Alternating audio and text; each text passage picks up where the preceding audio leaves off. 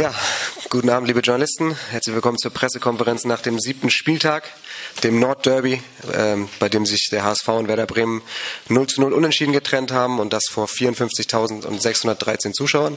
Ich begrüße auch die beiden Cheftrainer bei mir, Alexander Nuri und unseren Trainer Markus Gistol. Und ich bitte den Gästetrainer um sein Statement zum Spiel. Ja, schönen guten Abend. Ähm ja, ich muss sagen, dass äh, wir die erste Viertelstunde ähm, ordentlich im Spiel waren, ähm, da auch direkt vier äh, Eckballsituationen auch für uns hatten. Ich denke, dass wir da vielleicht auch äh, einfach noch mehr draus machen müssen. Ähm, Torchance von, von Thomas. Ähm, ja, fand dann, dass wir so ein bisschen ähm, aus dem Spielrhythmus gekommen sind durch äh, die Koffersituation von Papadopoulos. Ich muss auch noch mal gucken, ob das überhaupt eine Freistoß war. Ähm, ähm, bin mir da auch nicht ganz sicher. Hatten dann so ein bisschen den Rhythmus, wie gesagt, verloren. Zu wenig äh, Bälle äh, dann auch in der gegnerischen äh, Hälfte festmachen können. Zu wenig zweite Bälle gewonnen. Ähm, da hatte der HSV circa 45 Minuten mehr Spielanteile. Ähm, und dann, ja, die letzte halbe Stunde habe ich dann wieder so gesehen oder so erlebt, dass wir dann auch mehr Kontrolle wieder hatten, auch die ein oder andere Offensivaktion für uns kreiert haben, dann auch mit der Torchance von, von Finn äh, hätten Tor erzielen können. Und äh, deswegen unterm Strich, äh, denke ich, ist das 0-0 hier heute so gerechtfertigt und ähm, ja, nach dem Spielverlauf.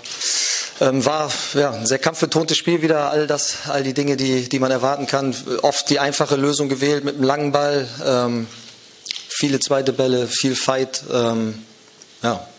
Und äh, von daher all die Dinge, die Attribute, die ein, ein, ein Derby auch fordert. Ähm, ja, ich wünsche meinen Kollegen natürlich alles Gute und schönen Abend noch. Danke, Alexander Nuri. Dann, Markus, darf ich dich um dein Fazit zum Spiel bitten.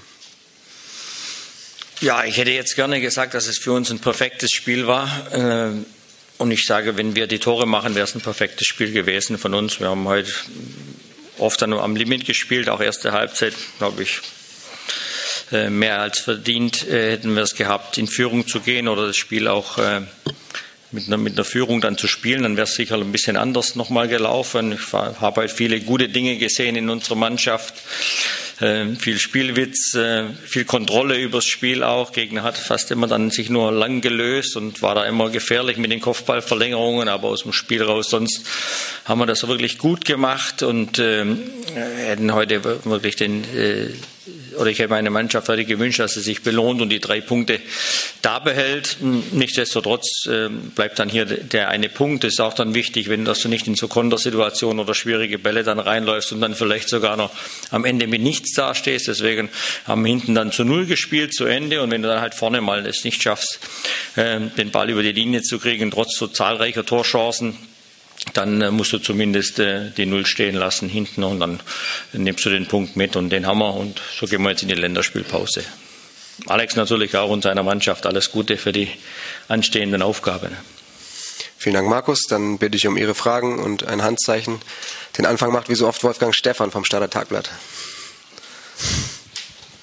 Herr Gisdol, Ito hat Beifall gekriegt, Standing Ovations bei seiner Auswechslung. Ähm, wie bewerten Sie seinen Auftritt? Seit wann stand für Sie fest, dass er spielt? Und wann haben Sie ihm das gesagt? Wie hat er reagiert? Zunächst einmal muss ich da ein bisschen vorausschicken. Hinterher finden es dann immer alle klasse, wenn dann mal so Jungs reinkommen und davor wirst du dann fast für verrückt erklärt. Aber ich mache sowas gerne, wenn ich äh, Sachen sehe im Training, die mir, die mir gefallen und die ähm, vielversprechend sind. Zum Schluss weißt du es aber als Trainer trotzdem nie. Äh, du weißt es dann, wenn der Junge unter großem Druck vor 60.000 dann auflaufen muss und dann siehst du, wie er sich präsentiert. Und wenn du dann solche Sachen siehst wie heute, dann ging es mir genauso wie dem Publikum auch. Irgendwie hat man sich immer gewünscht, äh, gib Ito den Ball. Ja, der, ähm, der, der löst es und hatte tolle Aktionen. Er hat es wirklich grandios heute gemacht für sein erstes Spiel. Ich glaube, der hat sich so direkt in die Herzen der Zuschauer reingespielt und das habe ich mir gewünscht für ihn, weil er es im Training oft so angedeutet hat und dann macht er das so. Boah, klasse, ja. Sowas, sowas freut einen, wenn man aus dem eigenen Stall dann solche Jungs fördern kann. Und das muss auch unterwegs sein. Ich habe es ihm gesagt, äh, heute, äh, zwei, zwei Stunden vor Spielbeginn, zweieinhalb Stunden vorher. Reicht. Weitere Fragen? Scheint nicht der Fall zu sein. Doch, äh, Kai Hesse von der Bildzeitung. Wir hatten ja generell so ein bisschen Jugendtag heute, ähm, auch ab ein paar Minuten Janicic angefangen. Ähm, Gab es einen Auslöser generell dafür? Nur die Leistung. Äh, wir belohnen nicht jemand, weil er jung ist, dass er spielen darf bei uns, sondern wenn die Leistung so ist, äh, dass ich das Gefühl habe, die würden jetzt so weit sein, dann, dann probieren wir das und dann setzen wir die Jungs ein und dann halten wir zu ihnen. Und auch Janicic, finde ich, hat heute wirklich ein sehr gutes Spiel gemacht, wie abgeklärt er das gemacht hat. Und das, was ich vorher gesagt habe, Janicic, Ito, Arp und so weiter, sind alles Spieler, ähm, die die Zukunft unseres Vereins auch darstellen müssen irgendwann mal. Ja. Diese Jungs auszubilden und hinzubekommen, wenn du nicht das große Geld hast, dann musst du das auf dem Weg machen. Und das machen wir dann konsequent. Und ähm, da brauchen wir die notwendige Geduld. Da wird es auch Rückschläge mit solchen Burschen geben und für die Jungs auch selber. Aber insgesamt ist das ein Weg, glaube ich, der uns gut zu Gesicht steht. Daniel, hattest du noch eine Frage oder hat sich das erledigt? Okay, dann erstmal Wolfgang Stefan nochmal vom Starter Tagblatt.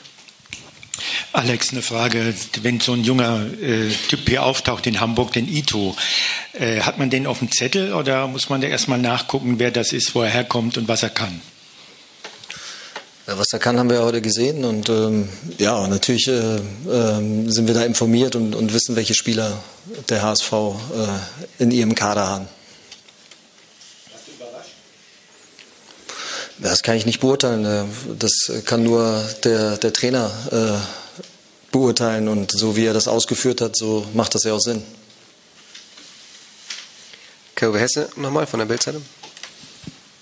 War das jetzt ein Krampf oder hat er einen Schlag gekriegt oder was war mit Ito los?